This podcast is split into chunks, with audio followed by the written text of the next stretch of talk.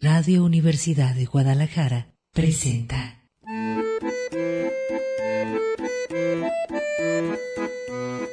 El acordeón. Pliegues bizantinos de la conversación. Con Manuel Falcón.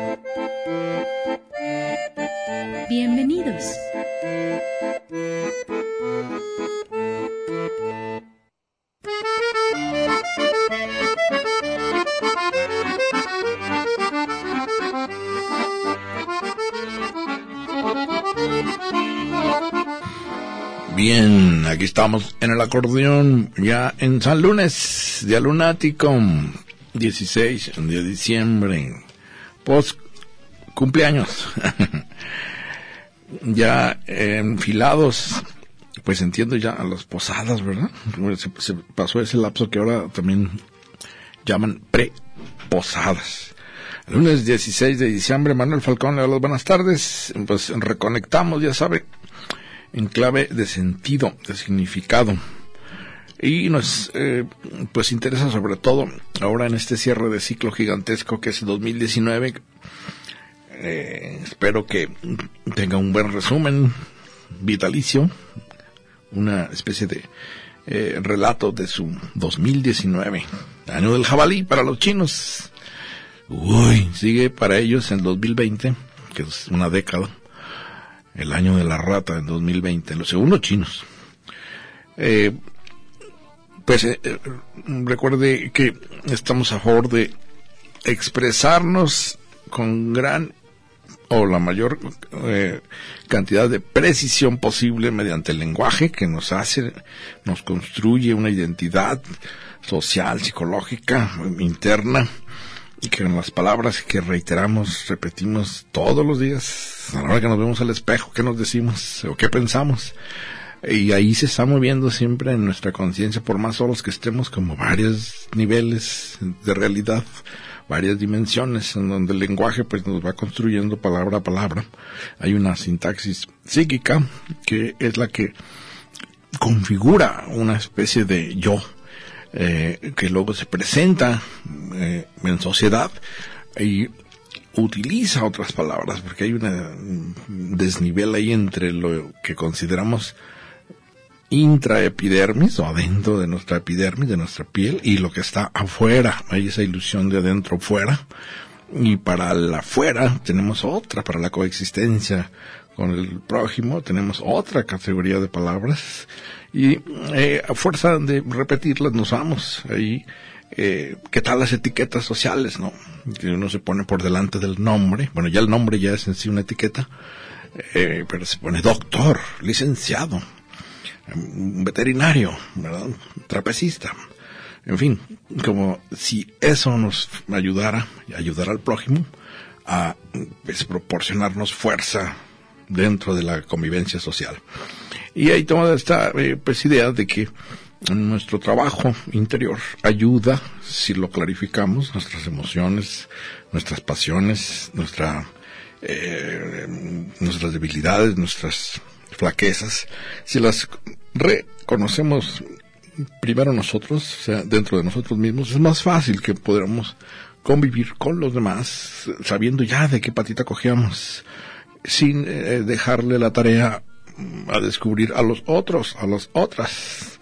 Esa es la bronca a veces en las relaciones personales o en las relaciones incluso de parejas eh, monogámicas, cuando uno pasa factura al que no le corresponde, resuélveme mi bronca, o anda uno chocando contra los demás, o eh, aislándose de los demás, porque entonces se vuelve un peso los, los, el prójimo, y mejor me escondo del prójimo. No, más bien aquí hacer un trabajo interno, que es el que requiere pues una especie de seguimiento diario eh, de nuestras vicisitudes cotidianas, que anótelo, eh, lleve un blog. Ahora vamos a hablar de ello eh, diario y verá cómo hay una ruta existencial que tenemos que estar retroalimentando, alimentando, eh, que es, bueno, la que se llena de particularidades que a lo largo de, por ejemplo, un año, 2019, si usted llevó un diario en diciembre, cierra el 31 y se va a dar cuenta a la hora que revise para eh, fines ya de año, lo que fue el trayecto, habrá sorpresas, eh, ver un lineamiento más o menos continuo o reiterado de ciertas eh, particularidades de, de, nuestra identidad. Para los obsesivos compulsivos, eh, hay unos eh, que necesitan repetir constantemente ciertas acciones para darse seguridad en la realidad, para afianzarse. Y hay otros, en cambio, que están eh, como en fuga permanente, en, en movimiento. La cuestión es la acción, la hiperquinesis. En fin, cada quien mata las pulgas en su relación con el mundo, y, con el cual tenemos nada más y nada menos que la conciencia y el cosmos enfrentados, y hay que descifrarlo, como dicen, traducirlo, interpretarlo en tiempo real. Y bueno, pues aquí ya sabe, la invitación es a los matices, clavarse en los detalles, que a veces dejamos pasar por prisa. Somos, nuestras sociedades son de prisa, de ya voy tarde, ya es para ayer, y eso nos impide a veces ver pues las eh, especificidades de cada situación, de cada persona, de cada objeto. Y a veces ahí están las claves, como con los detectives, es decir, detecto que ahí hay una clave, una llave que me abre otra realidad. Y esa eh, es donde están incluidos los pliegues bizantinos. Vamos a comenzar.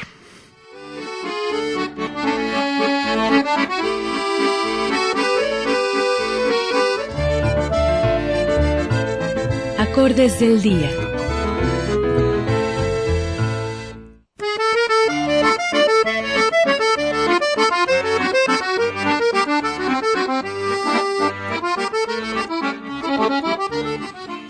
Bien, eh, eh, espero que haya tenido un buen fin de semana.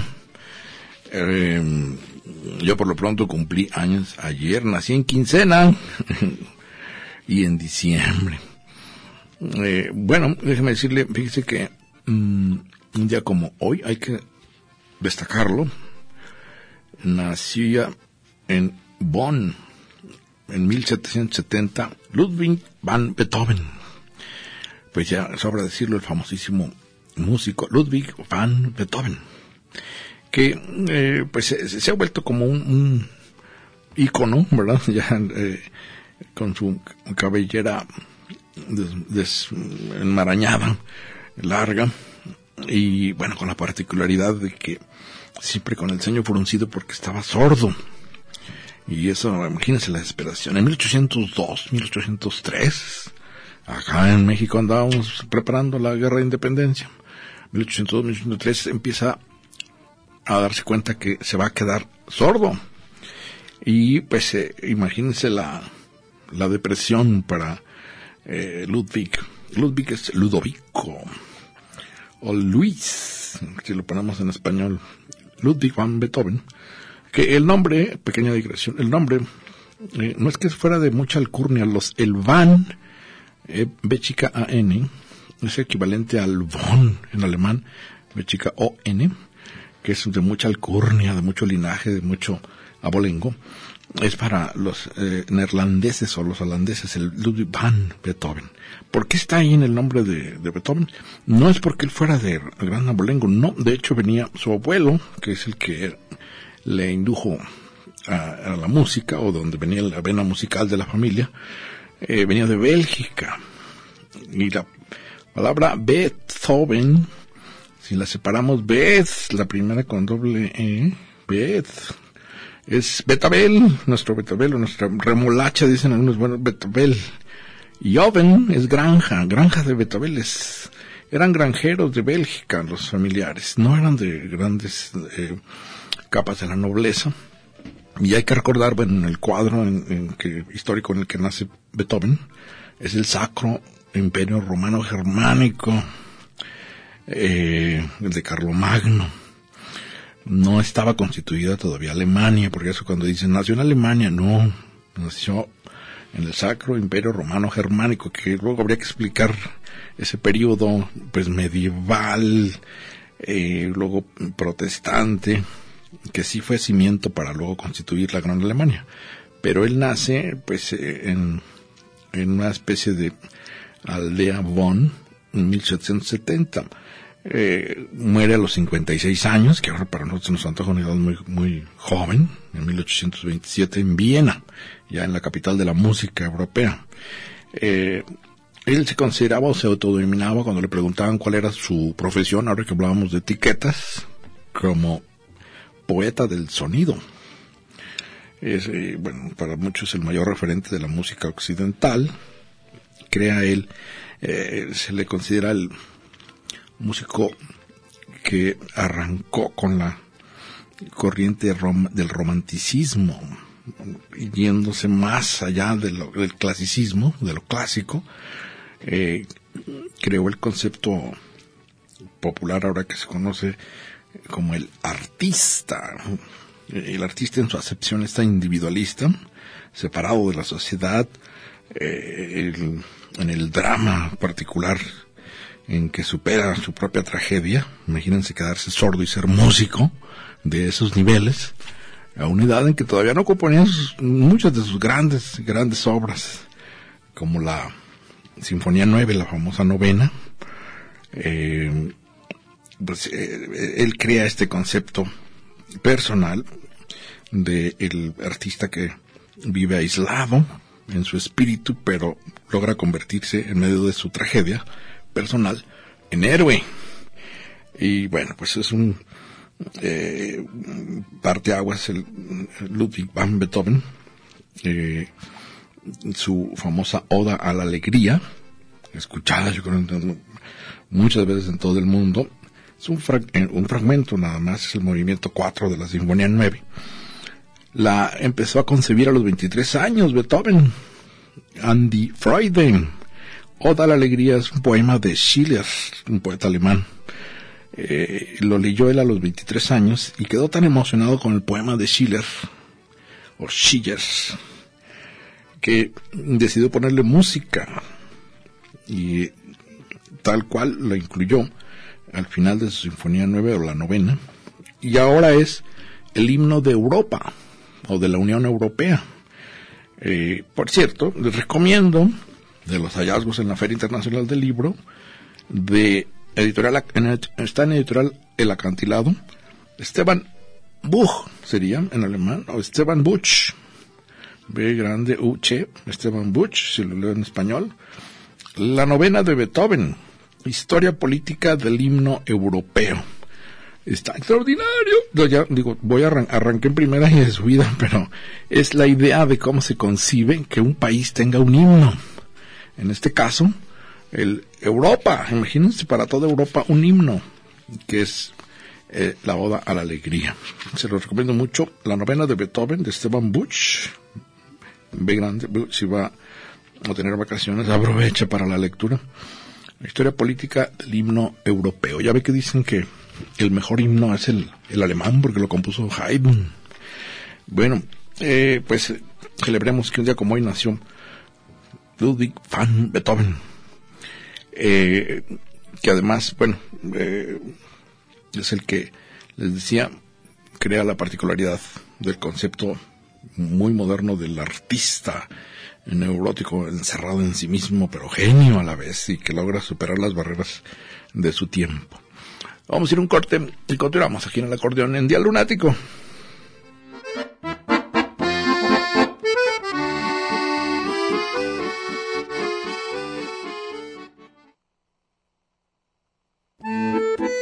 El acordeón.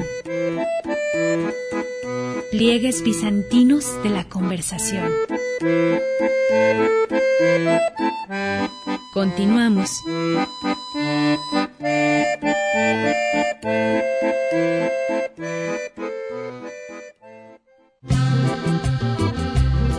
El acordeón. Pliegues bizantinos de la conversación. Continuamos.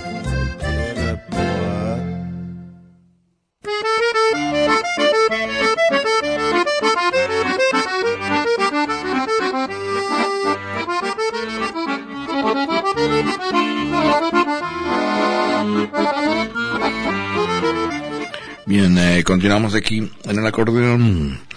Pues eh, déjeme comentarle que esta semana vamos a bueno, lunes, miércoles, viernes, vamos a abordar un cuento, el hada del año nuevo, a propósito de este cierre, cierre de ciclo, que espero que se esté usted preparando para ese, eh, pues aventura psicológica, porque sí, les decía, bueno, ya lo había comentado, eh, surge una doble acción cuando se termina un año, una especie de melancolía entre la atmósfera de cierre de ciclo, que significa elaborar un duelo por lo que se fue ya, por lo que se termina, eh, por el año que cumplimos, cumplimos años, eh, eh, por las personas que ya no están, por las experiencias que pasaron, y a la vez se abre un pacto, un pacto con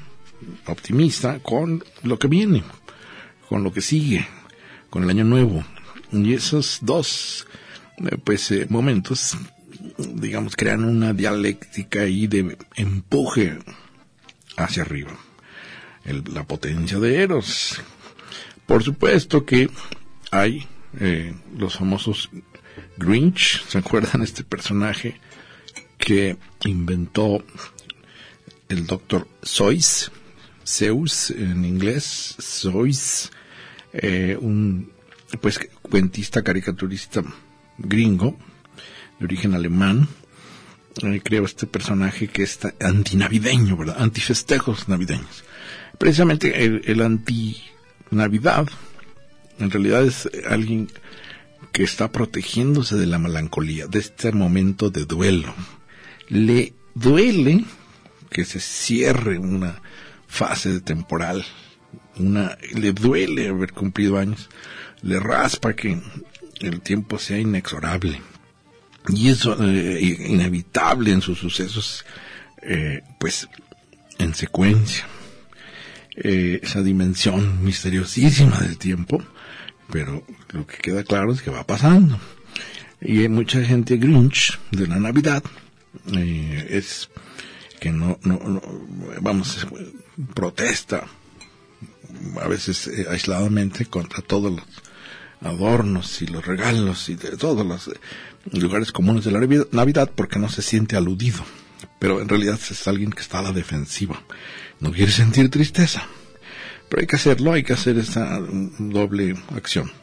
Duelo y redimirnos con el pacto del siguiente año. Y a propósito de eso, hay un, un relato, el hada del año nuevo, o el hada del libro en blanco. Sucede que precisamente un personaje como con características de Grinch, un señor eh, parece como eh, similar al cuento de, de Navidad del Scrooge, pero este señor más bien es alguien como que se siente aparte de todos los festejos, porque no cree tampoco en, divinidades, ni cree en nacimientos de, la Buena Nueva y Jesucristo, etcétera, no cree nada de eso.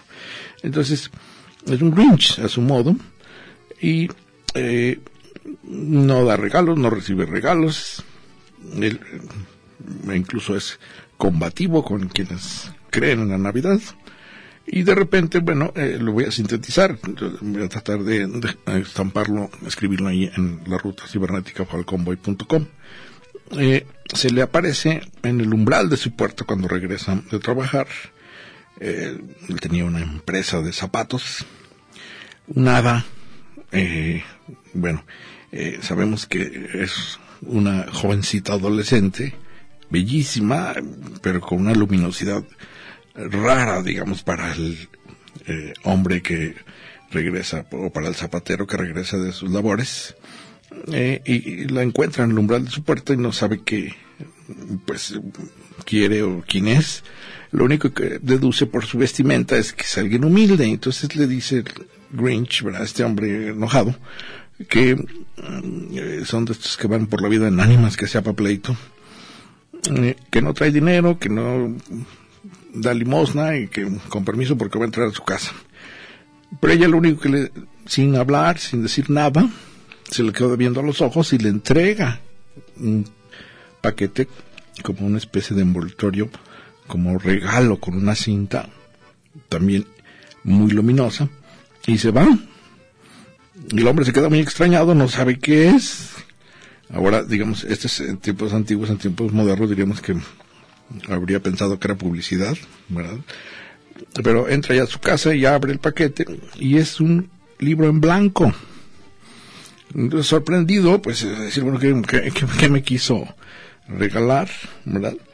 Pero viene una especie de, en la contraportada, una especie de guía o manual o recomendación que señala o le ordena, eh, conforme va leyendo, por cierto, que es una forma extraordinaria del relato, conforme va leyendo se van iluminando las letras y lo insta a que eh, en el año que va a empezar, en este caso para diríamos nosotros en el 2020, vaya anotando en ese libro blanco cada día lo que se le quede registrado cotidianamente. Lo único, la palabra, el, verbo, eh, eh, no, tiene, le recomienda nada más escribir cada día lo que sobresalta, le, le llama la atención, le atrae.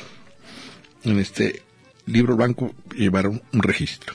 A él le parece una tontería, dice, qué fácil, es como una especie de calendario, ya tengo calendario, pero se queda pensando.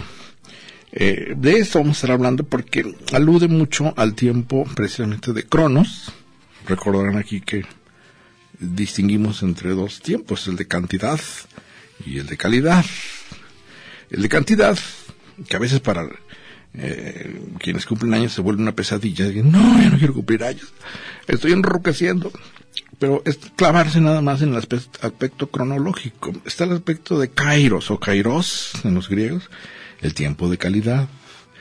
Eh, psicológicamente es otro nivel el que transcurre en la dimensión del tiempo, que a veces no tiene que ver con el número de nuestros años. ¿Cuántas veces hemos visto, verdad? Lo he dicho aquí, gente que por su número debería estar ya en la madurez o debería estar eh, en cierto nivel psicológico y no lo está.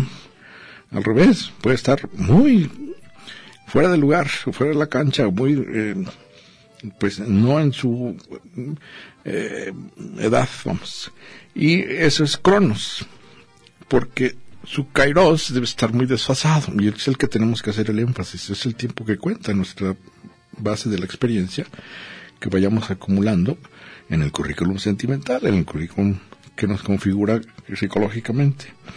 Eh, este libro blanco que le entrega entonces, y lo que luego se da cuenta es el hada de los libros y el hada de la lectura y de la redacción. Eh, más adelante completamos el desenlace. Lo que le está pidiendo es que elabore, con base en Cronos, una crónica de su propia vida. El hada del Año Nuevo o el hada del Libro Blanco invita a elaborar la propia narrativa o la narrativa personal. Todos la tenemos, nada más que siempre nos da una flojera enorme. Preferimos dejarlo con base en los en la memoria, que es lo más tramposo que puede haber. ¿eh? La memoria es, híjole, puede ser traicionera o puede ser también la que idealiza y eh, pues le da un barniz, una pátina a todos nuestros recuerdos de tal forma que no nos eh, sobresalten y que sean todos muy bellos, vamos a decir, o nada más seleccionamos la parte que nos guste. Eh, en la palabra bonita, la memoria bonita, que es de bono, buena, la que es buena para nuestra conciencia. pero para evitar eso, si lo registramos por escrito, lo que vivimos en el momento, luego que pase el año lo leemos y pues nos va a sorprender. Entonces, bueno, vamos a estar comentando sobre la crónica, del, la crónica anual del yo o de nuestro relato personal. Y esto, eh, bueno, este hombre que es zapatero, el que construye, bueno, el artesano con todo, con la piel y con los trabajos, empieza a reflexionar una vez que acata la eh, orden del, pues digamos la etiqueta donde indica que escriba cada día, eh, se va dando cuenta incluso del significado de haber aceptado un trabajo que venía por generaciones desde su tatarabuelo, su abuelo, su padre y luego él haciendo zapatos y no lo cuestiono nunca hasta que empieza a escribir. Bueno, ¿y por qué tengo yo que ver con los pies de los otros? Y ando poniéndoles cómo pisar. Y empieza la reflexión sobre su propia eh, necesidad, su propio proyecto, independientemente de la pues fatalidad familiar de que tiene un negocio de zapatos. Vamos a estar comentando de eso. Que en alguna manera, les digo, ya habíamos hablado sobre estos, nuestra dimensión de la realidad que transcurre y pues que hay que ir preparándonos para cerrar el año. Eh, bueno, y que, que, aquí, fíjense mucho, eh, tiene que ver con la salud mental también, como cierta higiene mental, podemos decirlo. Mucha gente está muy preocupada por su cuerpo, por su organismo, cuando uno dice, se mete a un gimnasio, se va a hacer un examen eh, médico, está pensando solamente en, pues en, en los entresijos, en las verijas, en el cuerpo físico, pero rara vez voy a hacer un examen de salud mental. Eh, es raro. Que alguien diga, bueno, paso por ahí por el escáner, mi conciencia, ¿cómo sería eso? Y sin embargo, este, esta invitación a llevar un relato personal nos puede alumbrar muchísimo, sobre todo para los que en ocasiones todos se nos ha pasado, cascabeleamos en determinadas etapas de nuestra vida, nos cuesta trabajo entender ciertas situaciones, entramos en crisis, en colisión con otros, con otras. ¿Qué está pasando?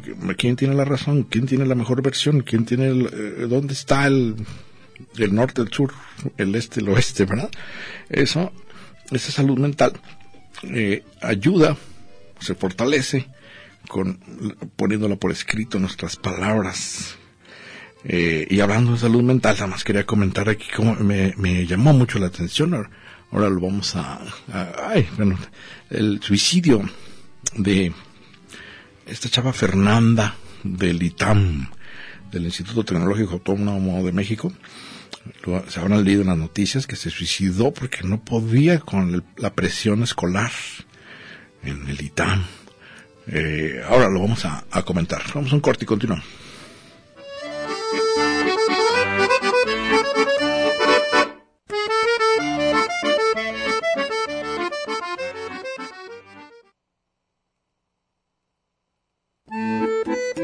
El acordeón. Pliegues bizantinos de la conversación. Continuamos.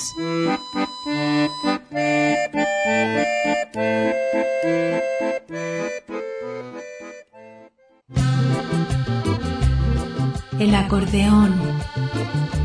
Pliegues bizantinos de la conversación. Continuamos.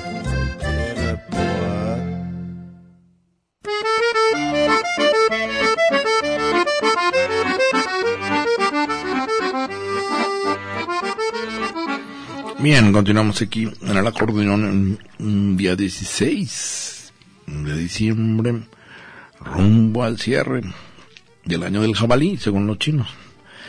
Déjame decirle a nuestros amigos, amigas que tenemos dos pases dobles, dos parejitas para el Expreso Polar, la película con orquesta en vivo en el Teatro Diana el viernes 20 de diciembre a las 18 horas, a las 6 de la tarde. El Expreso Polar, ¿se recuerda de esa? Me acuerdo de Tom Hanks. Eh, que es una sobreposición de mm, animación con, si mal no recuerdo, pero recuerdo el tren, que es precisamente el Expreso Polar, animado y a la vez como sobre fotografía. Bueno, el Expreso Polar, la película con orquesta en vivo en el Teatro Diana el viernes 20 de diciembre a las 18 horas. Pase doble para quien llame al 31 34 22 22. El taliofono con tres orejas, una en el hombro, 12801, 12802 y 12803. Ahí Wasabi, 3320 53 6975. 3320 53 6975 y está la página de Facebook el acordeón. Eh, para quienes les dé like ya el talío en la página de Facebook es que significa que ya están anotados para la para sortear al final del programa eh, eh, con su participación. Ya una vez que están con like es que ya están incluidos en la en el sorteo que vamos a hacer de estos dos pases dobles de, para ver el Expreso Polar con orquesta en vivo en el Teatro Diana. Viernes 20 de diciembre, 18 horas. Bueno, eh, les eh, comentaba de eh, esto del ITAM que me llamó mucho la atención, una universidad, pues que se supone de las más eh, connotadas, doble N, connotadas de, de México, en la Ciudad de México, se suicidó esta joven eh, por la, al parecer, eh, pues, abrumada que se, la situación en que se encontraba por la presión escolar. Y se ha eh, producido ya un debate intenso sobre eh, el sentido a veces de esa presión, en este caso universitaria, y la exigencia, el rigor disciplinario para, para el estudio. Eh, han salido toda clase de protestas de los mismos estudiantes de la ITAM, pero creo que en, en, la base, en el fondo, está esta leyenda negra que dice en su libro, precisamente Alice Miller, la psicoanalista suiza, la leyenda negra de la educación, de que la letra con sangre entra. Es decir, eh, esta confusión que creo surge en un periodo del siglo XIX entre los estudios militares y los estudios académicos.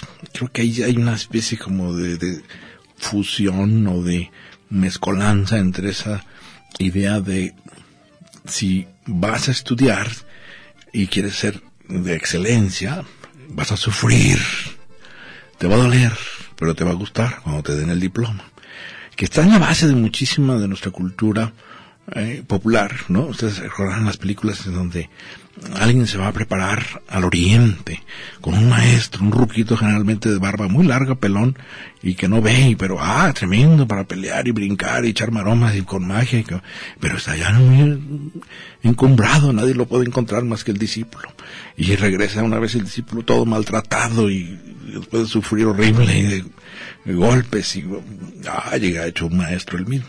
Esa noción de que para aprender hay que sufrir está muy arraigada en nuestro, eh, pues que diríamos yo colectivo, pero no es cierto, ¿verdad? Hay que irlo desmontando poco a poco porque estudiar es placer, debe ser placer. Yo nunca lo entendí cuando estaba en primaria, en secundaria, con las matemáticas, fue mi coco, la aritmética, la geometría. Eh, yo decía, pero ¿por qué, ¿por qué castigarnos de esa manera? Sobre todo no entendía la actitud del maestro de estar siempre enojado y amenazando con que nos va a reprobar a todos y ya verán, verán malditos si no estudian en el examen les va a ir se van a quedar atorados de por vida en primero o secundaria ¿por qué esa necesidad de sádica de hacer sufrir a los alumnos? no entiendo eh, y a veces se sentían muy pues eh, autocomplacientes cuando reprobaban a diestra y siniestra creo que en la base de, este del suicidio de esta chica Fernanda eh, está esa noción de que, pues, si no está a la altura de, la disciplina y el rigor que se le exige, entonces quiere decir que es malísima, ¿no? Que es lo bipolar. Entonces, si no soy el número uno, soy el último de la fila. No, no, no, no, no.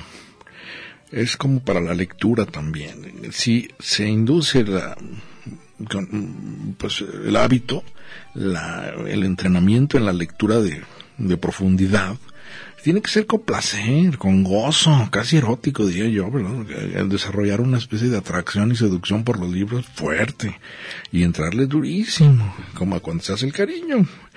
No, una especie de sufrimiento y estar patinando horas en el prólogo de un libro. Y no entender nada. Pues por favor, mejor no leer, ¿eh? si es, así, ¿no? Pero hay esta noción de que sí, la, en la base de la educación, que luego se va con el otro extremo, los maestros barco, o los, ¿qué tal ahora el observador que dice que va a crear 100 universidades y le dicen, ¿de dónde va a sacar los maestros? Ahí entre ellos mismos. Pues es, es otro extremo, ¿verdad? También, eh, sí se requiere cierto método, se requiere cierta disciplina, pero yo estoy convencido también de, de, de cierto trayecto autodidacta que uno vaya configurando sus propios estudios. Uno no se, no, no se puede dejar de estudiar nunca. Si realmente uno anda en búsqueda, ¿verdad? De, de entender, comprender. se es estudiante eterno. Bueno, nada más quería comentar esto del ITAM, que ahora están pues, viendo a propósito del suicidio, que siempre va a ser un misterio, ¿verdad? Porque verlo como solución. Si de todos modos nos vamos a morir, ¿para qué, para qué se, a suprimirse? Se está viendo ahora en revisar en el currículum académico la salud mental de los alumnos. Pero yo diría también la salud mental de los maestros. Ah, cada pelado que da clases. Yo decía, ¿dónde sacan esta, esta fauna? Cuando estaba yo en, primaria, en secundaria, en prepa, no, no es posible. Pero sí, sí los hay. Rarísimos. Eh, freaks, como dirían en inglés. Eh, también habría que ver exámenes de salud mental, no solamente para los alumnos, sino para los maestros. Pero en general yo creo para el sistema este que está impuesto, como hacer igual eh, sufrimiento, educación. No, no va, no va por ahí. Bueno, y también comentar lo de, lo de ahora que estamos en el Día de la Luna, de Genaro García Luna, ¿qué tal? Ay, bueno, ya sé que no me toca comentar esto, pero el nombre Genaro, eh, me llama la atención que hay Genaro con G y Genaro con J. Bueno, el Genaro con J, que está Genaro Villamil, por ejemplo, que ahora es funcionario del régimen de la 4T de comunicación, y Genaro García Luna, el, que está ahora atrapado en Texas y va rumbo a Nueva York al juicio, eh, que fue, pues, eh, secretario de Seguridad con Felipe Calderón. Eh, Genaro, el nombre con J es el, original, porque viene de Januarios, Januarios, enero. Genaro significa enero. Ya García, pues es de los nombres vascos. Significa peñasco, García. No tiene que ver con Garza, ¿eh? es muy fácil confundirse. García es vasco, euskaro.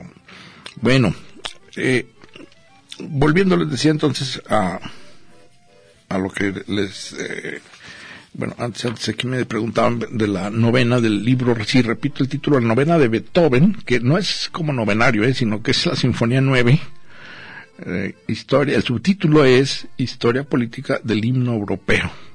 Traducción de Juan Gabriel López Gix. Fíjense, el traductor está en la portada, en la carátula, que de ahí la importancia que le da el acantilado a las traducciones. Esteban Buch, la novena de Beethoven, Historia Política del Himno Europeo. Que por cierto, bueno, eh, de repente eh, ya nada más es conocer la oda a la, oda a la alegría de, de Beethoven. No, eh, tiene muchísimo más, por ejemplo, heroica. La heroica la sinfonía número 3. Ven que la numeran por cuestiones de catálogo. en aquella época, pues había que pasar a, a, a publicar la, la, composición porque si no se perdía en, ahora sí otra vez que en honor al cuento que estoy hablando del lado de la del libro blanco si no se redacta se pierde. Dejárselo a la memoria uh. Entonces eh, tiene más como la, número 3 que heroica que precisamente redactó en 1803 cuando él ya estaba sordo y se la dedicó nada más y nada menos que a Napoleón Bonaparte. Me ha gustado ese apellido cuál era la buena parte de Napoleón. Vamos a un corte y continuamos.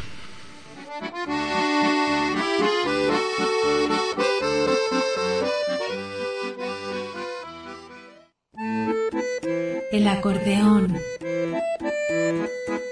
Pliegues bizantinos de la conversación. Continuamos.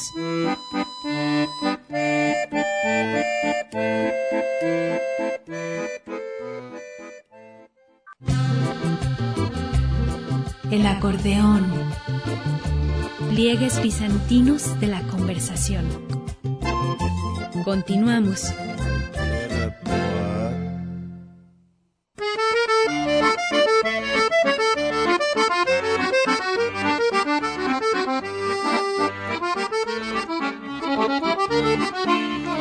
Eh, continuamos aquí en el acordeón.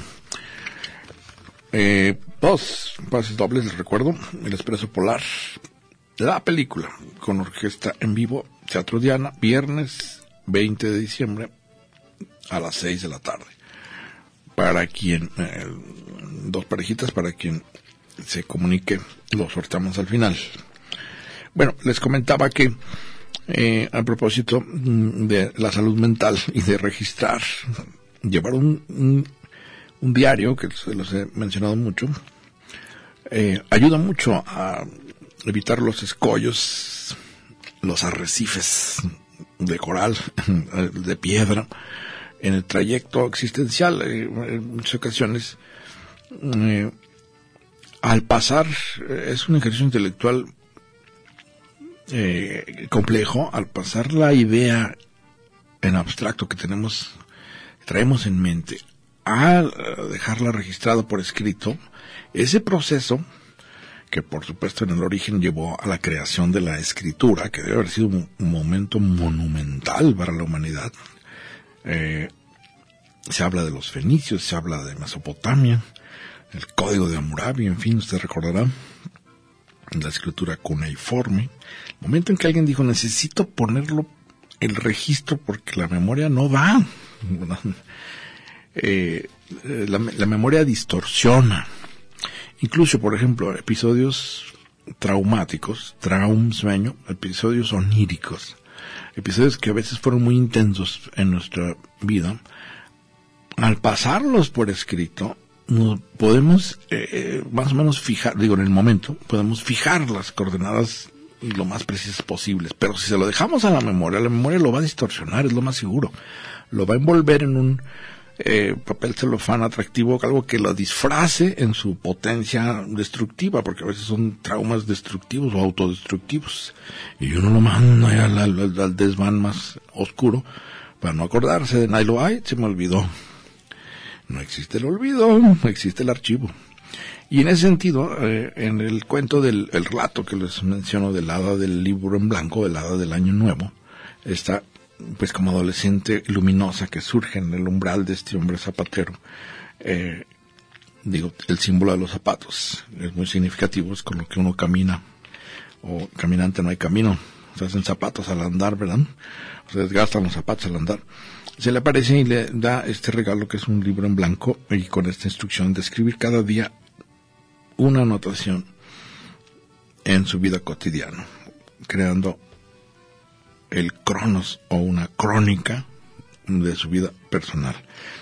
Eh, el hombre al principio que se eh, mofa pues del regalo y le parece absurdo y que él no está para no tiene tiempo es comerciante es negociante él piensa en, tiene su en, su cabeza una máquina registradora una calculadora pues en general es frío para ese tipo de frivolidades según él eh, se le queda grabado lo deja ahí guardado el regalo que le da y sobre todo el misterio de quién es la eh, pues joven, la adolescente que se aparece en su puerta a regalarle eso.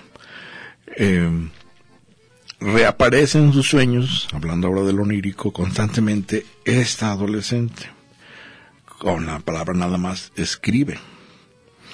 Y es que, eh, les digo, eh, bueno, y él, empieza con la obsesión del libro blanco hasta que decide abrirlo y empezar a escribir cada día en una página eh, pues lo que se le venga a la mente. Incluso en esta escritura automática, que es lo que primero pueda surgir, dejarlo como está, no corregirlo.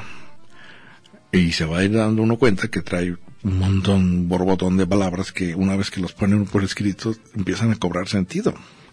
Generalmente uno busca reacomodar, no, no, así no se ve bien, lo reacomodo con la sintaxis o con la ortografía, o con, no, no, lo, como va es el primer impulso de este hombre zapatero, porque pues no era precisamente hombre de luces, la escritura automática. Y lo interesante es que, bueno, él empieza a caer en cuenta en, empieza a cuestionar su chamba, digamos, ¿y qué hago yo aquí de zapatero mientras el mundo tan interesante y tan, bueno, ubérrimo en cuestiones de anécdotas y de personajes y de historia, y yo aquí encerrado vendiendo zapatos? Eh, empieza a preguntarse qué lo llevó a estar encerrado en una tienda y empieza a cuestionar y a verle el sentido del origen de ese negocio que, empezó con el tatarabuelo y bueno, eh, empieza el desarrollo de la trama en donde él descubre muchas eh, pues, que diríamos, ramas dañadas de su genealogía, neurosis y broncas de salud mental de su abuelo, de su papá, sobre todo, que lo castigaba terrible. Ahora que hablábamos del sufrimiento en la educación, le golpeaba si no se dedicaba aprender del negocio de los zapatos. Entonces empieza a cuestionar todo, es decir, ¿quién me mete? Todo a partir de empezar a poner por escrito lo que le venía a la mente. Que esta pues es una invitación que también yo hago a los amigos amigas, hagan este ejercicio de escritura automática. Si les cuesta trabajo, dirá, ay, qué flojera, ¿y sobre qué escribo? Bueno, háganlo de la escritura automática. En, el mundo del arte tenemos ejemplo de, sobre todo en el expresionismo, eh, Jackson Pollock, doble L, C-K, Jackson Pollock, eh, famoso Dripping. Bueno, él era de la tesis de pintar lo primero que le salga como látigo del brazo. Pongan en Google Jackson Pollock y van a ver su obra.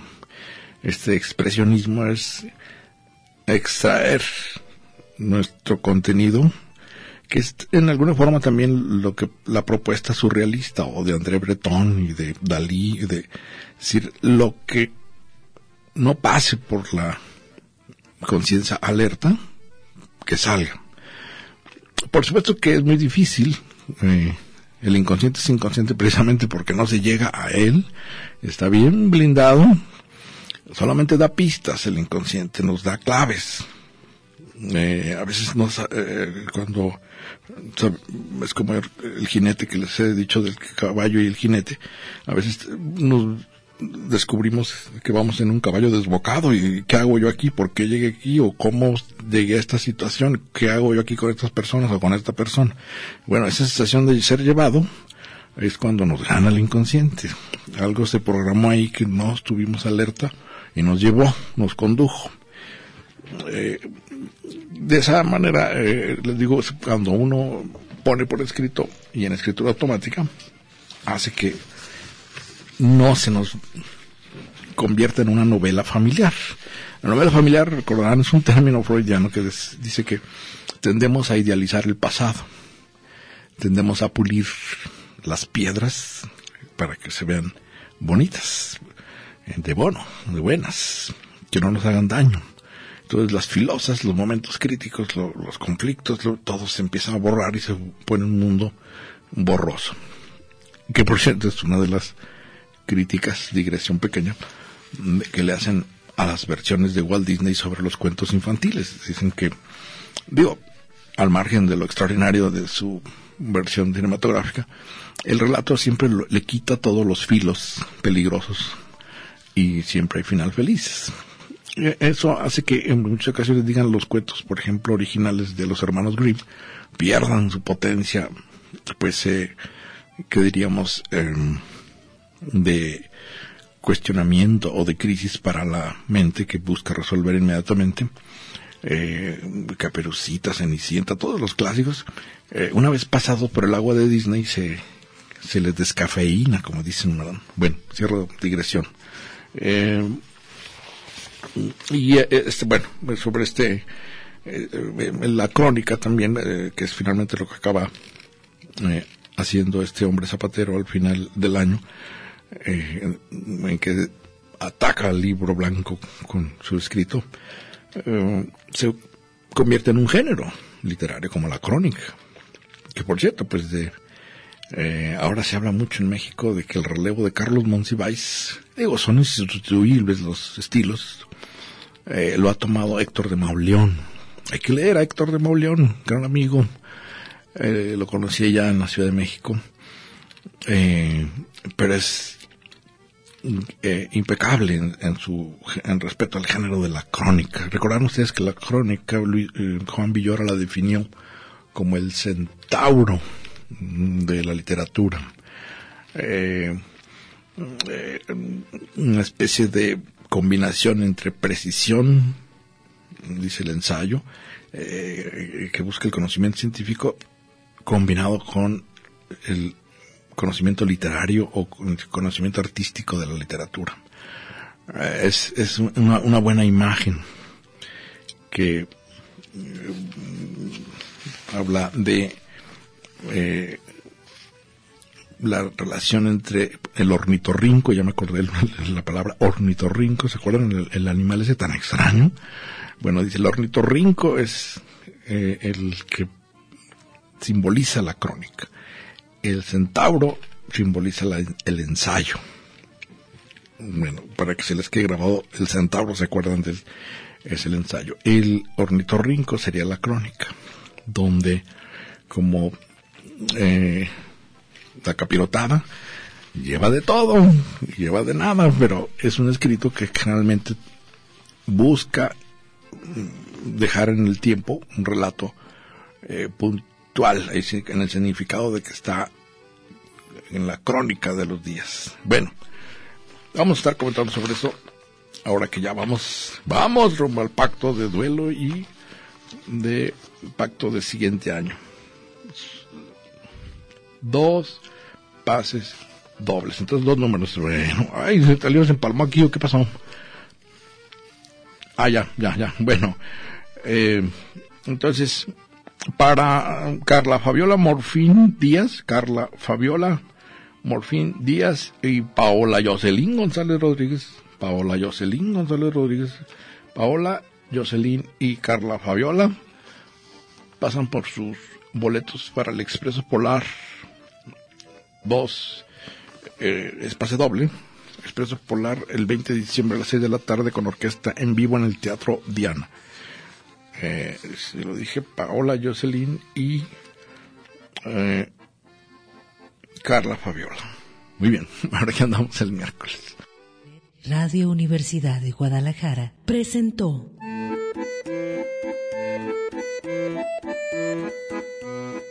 El acordeón. Pliegues bizantinos de la conversación. Con Manuel Falcón. Lunes a viernes, 3 de la tarde.